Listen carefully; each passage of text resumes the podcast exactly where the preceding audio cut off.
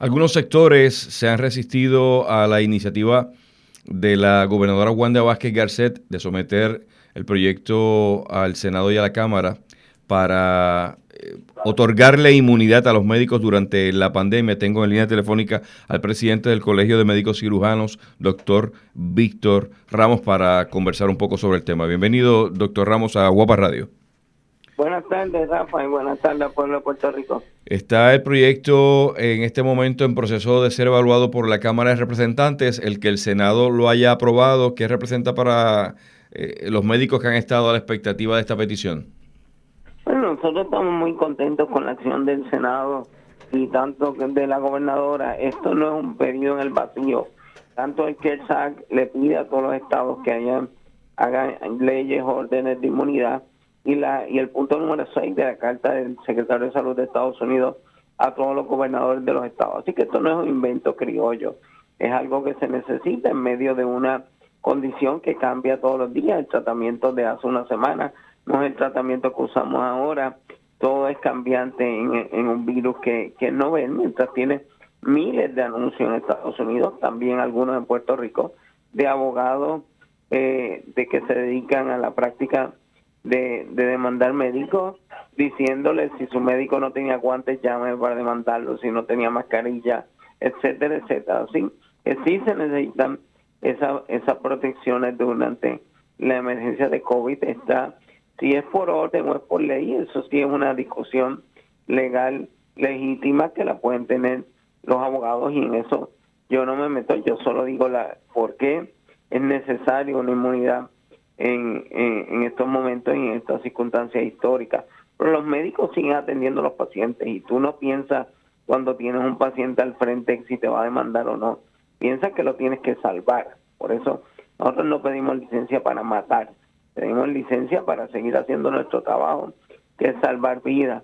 Y la, y la realidad es que estamos conformes con las acciones tanto de la gobernadora como la legislatura. Esperamos que pronto sea ley. Así también fue en María empezó con una orden ejecutiva y terminó siendo siendo una una ley. Tratar de mezclar esto la inmunidad sobre impericia y tratamiento de COVID con el asunto de las pruebas y otras cosas gubernamentales realmente tratar de confundir a la a la opinión pública esto y, tratar de, de dar justificaciones de lo que no tiene justificación y excusa realmente no sincera Así que, que al tratar de combinar una cosa con, la otra, una cosa, la inmunidad sobre COVID no tiene nada que ver con inmunidad sobre ningún funcionario gubernamental. Así que el proyecto de administración que presentó la gobernadora fue aprobado por el Senado para elevar a rango de ley eh, la inmunidad que otorgó a través de esa orden ejecutiva a los hospitales privados, facilidades médicas y profesionales de la salud que atienden a pacientes sospechosos del COVID-19 durante el estado de emergencia de la pandemia. Eh, cabe señalar que la propuesta de la gobernadora eh, enmienda la ley de reclamaciones y demandas contra el Estado para extender la inmunidad provista en las acciones por daños y perjuicios, perjuicios, debo decir, por actos de impericia médico-hospitalaria a los profesionales de la salud que laboran en instituciones privadas cuando asisten al Estado y sea decretado un estado de emergencia. Usted en el inicio del conversatorio, doctor Víctor Ramos, hizo referencia a lo que declararon dos eh, analistas ¿verdad? de temas políticos en Puerto Rico, donde justamente establecieron que esta petición era otorgarles a ustedes una licencia para matar. ¿Por qué se asocia esta petición eh, como si fuera sinónimo de una libertad, poder hacer lo que quieran?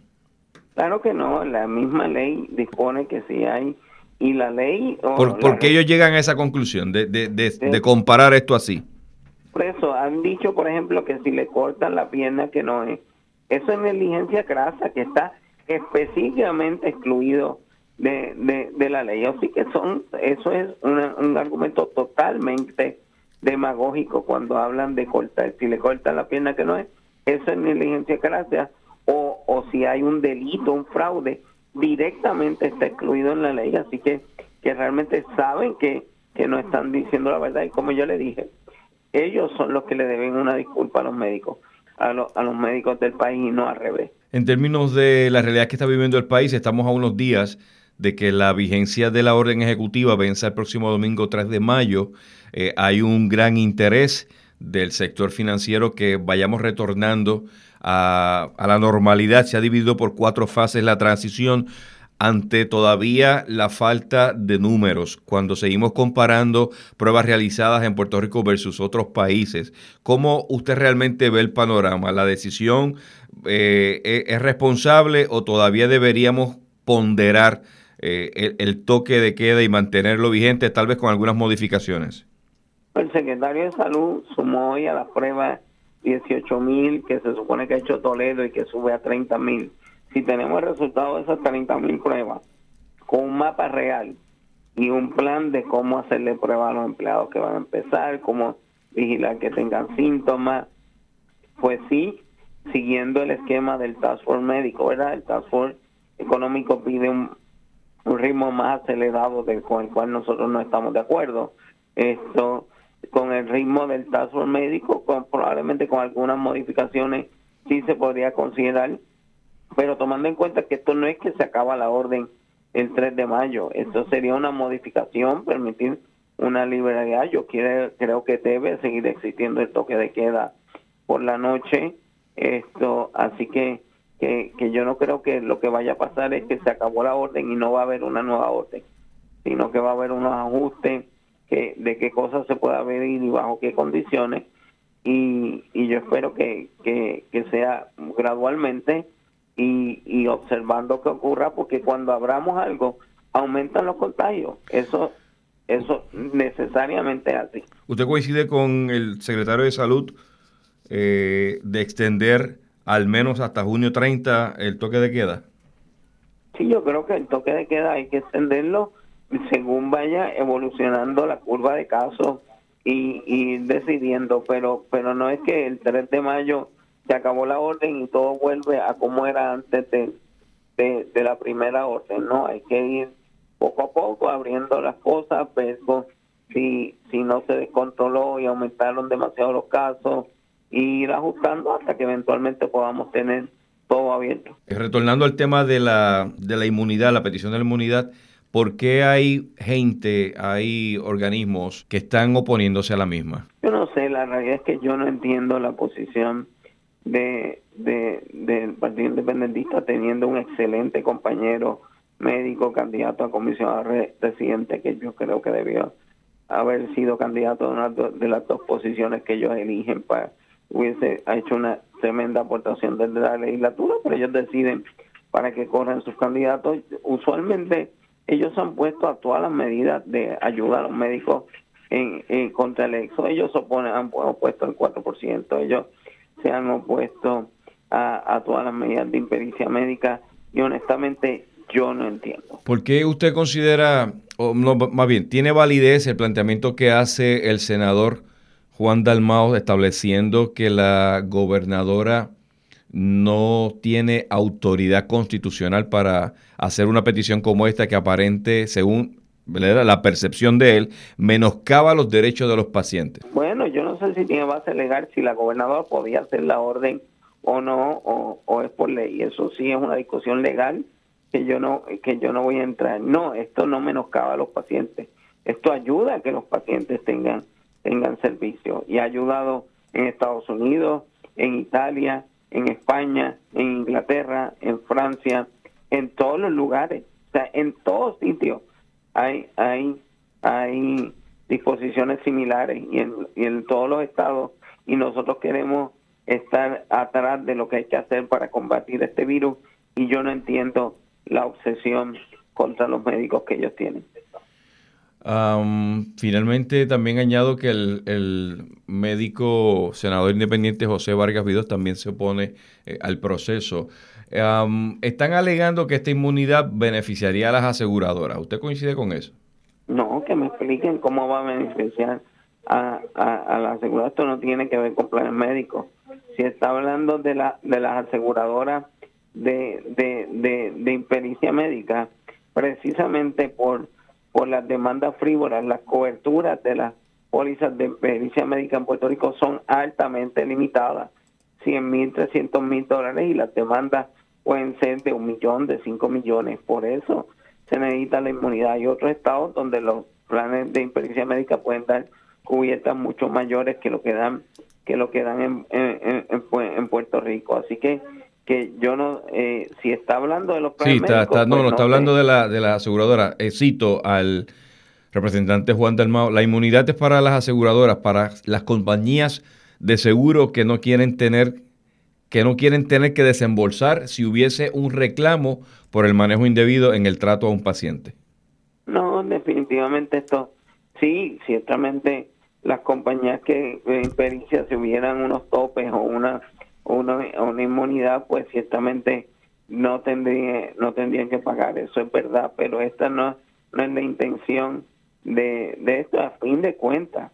La, la, la principal aseguradora de impericia Médica en Puerto Rico, una organización que creó el gobierno precisamente porque por cosas como, como las que promueve el senador, no había ninguna compañía que quisiera dar seguro de, de, de médica a los médicos por, por la, por la, por la actitud adversarial que de, de, de los abogados que se dedican a este tipo de, de oficio de estar demandando a los médicos.